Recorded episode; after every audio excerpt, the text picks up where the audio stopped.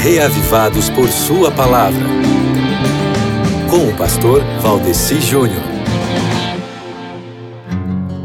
E aí, tudo certo?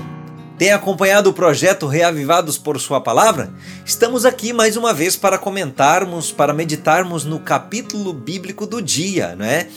No Reavivados de ontem, nós vimos que o povo de Deus estava enfrentando muita dificuldade para fazer a obra, e eu falei da necessidade da insistência, ou seja, Deus vai lhe ajudar, mas você também precisa fazer a sua parte, tá certo?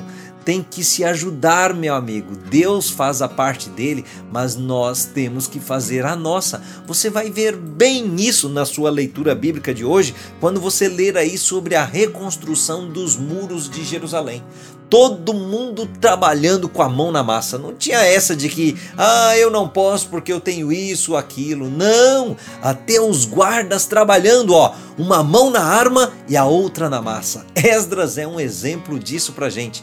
Um exemplo de um grande trabalhador que não se contentava com a mediocridade, que não se contentava em ficar parado. Tem gente que tem medo de trabalhar, você já viu isso?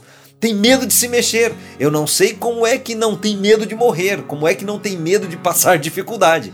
E aí fica se autoflagelando, né? Ah, eu tô fatigado. Ah, eu não posso porque eu não consigo. Ah, eu tô cansado. Cansado?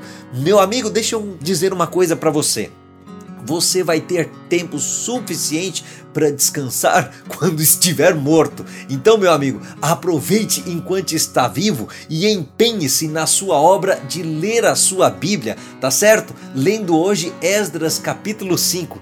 E amanhã a gente se fala novamente.